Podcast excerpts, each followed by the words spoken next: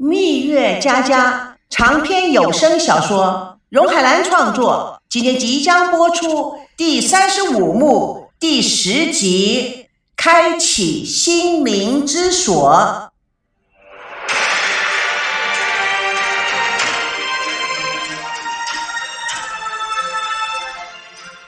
台北法式咖啡厅内，吴梦玲跟赵同龙面对面而坐，他要说的话。已经装满了肚子，但不知道要怎么开口，从何而说起。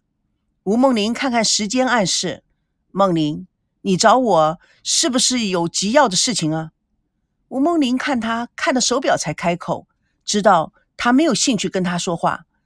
赵哥，是是何木星的事情，我我我也不知道应该跟你怎么说。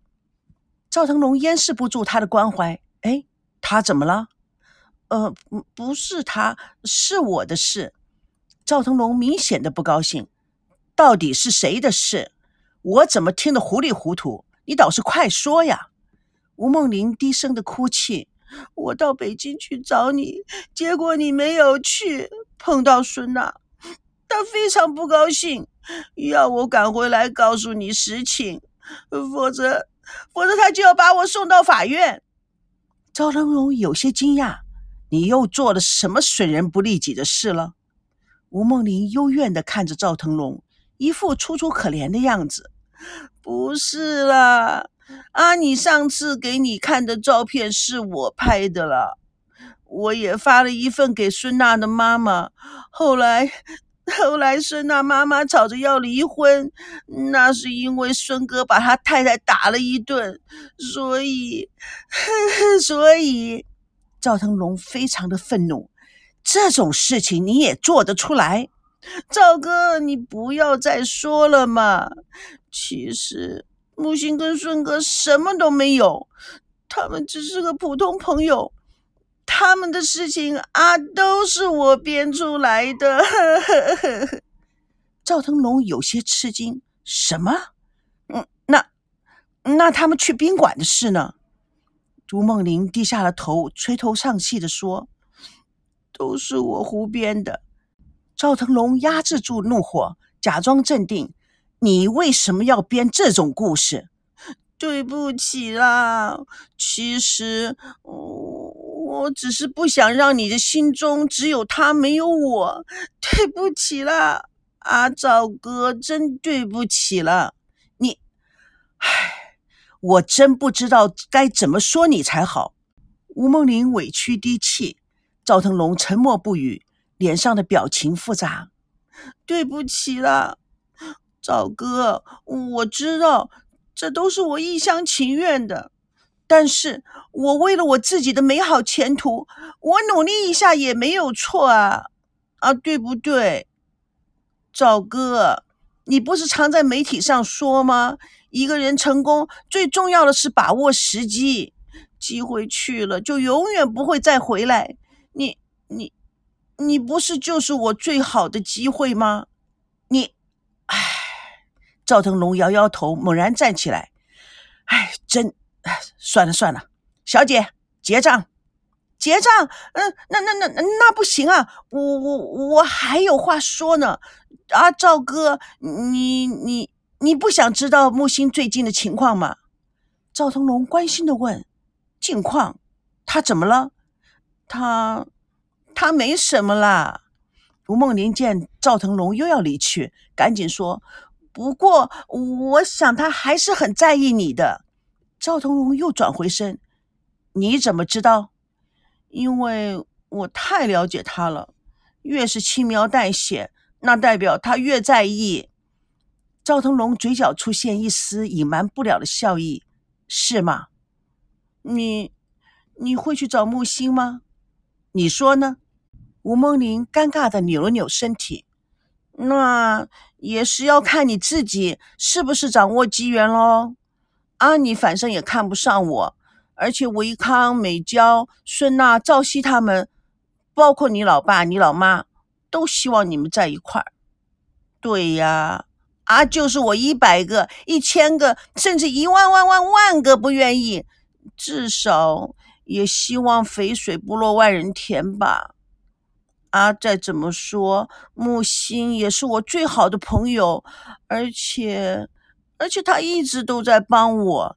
他看到赵腾龙的脸色很僵硬，嘴巴垂下来像个扁担，他轻轻的打了自己一个耳光。我怎么这么不知好歹，要去攀一棵我根本够不着的大树？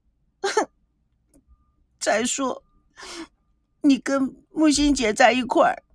总比你再去找别的女人好，至少这样子，我随时都可以看见你。赵腾龙看到吴梦玲失落的样子，想起她的身世，同情心起来了。唉，别那么委屈了，你将来一定会遇到一个适合你的好男人。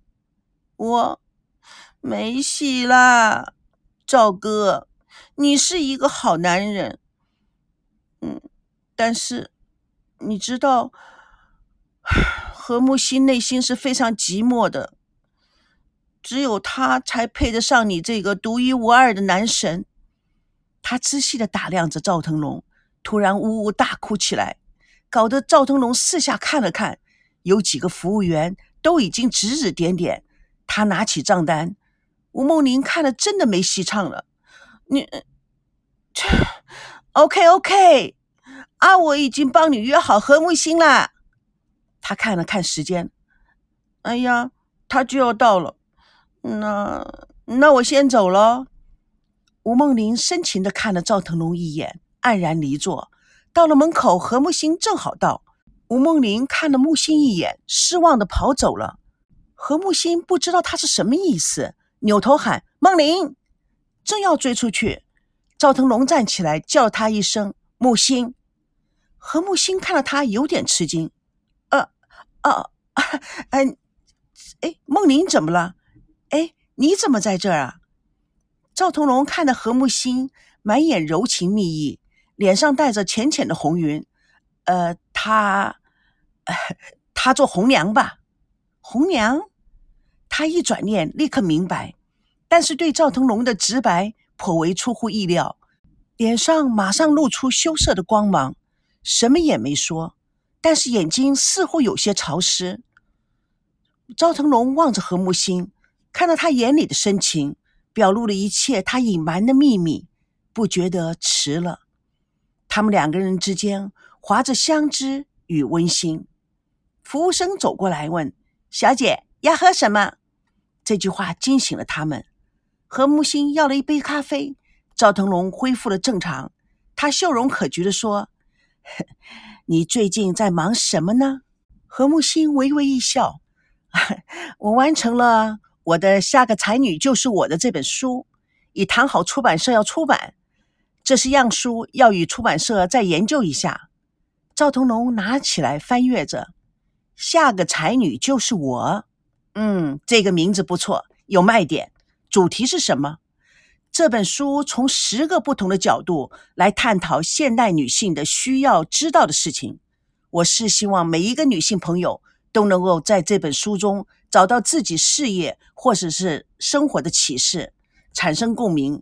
因为呀，大家都是下个才女，太好了！我相信很多女性都会受益的，也包括男性。何木星认真的看着赵腾龙，是啊。现在物质文明越来越昌旺，精神文明就越来越低迷，人的素质也越来越糟糕。所以我想抛砖引玉，这本书全部的收入都捐助做慈善基金。哇，真是太了不起了！这个创意好，书出来了以后我第一个买，同时我所有公司的同仁都要人手一本。何木心蛮高兴的。是啊。现在的社会不再是单打独斗的小作坊了，而是需要团队作业，取个人所长，强强联手，团队成功才能带动所有的人的成功。赵腾龙非常欣赏的看着他，真是高见。时代不同了，团结互助才是力量。何木心的脸上是有红色飘过。我看了你写的所有的书，非常励志。对不同的年龄层都有非常好的启示，但是没有给女性的，所以我只是补充一下。赵腾龙惊讶的看着他，My God，这是我听到最高明的夸奖词。何木心小姐实在是个高人。何木心笑笑，天下之大，知音难寻。赵腾龙由心而发，开怀大笑，疏散了许久的忧郁。一石两鸟，实在高明，实在高明，哈哈哈哈！应该是当之而无愧吧。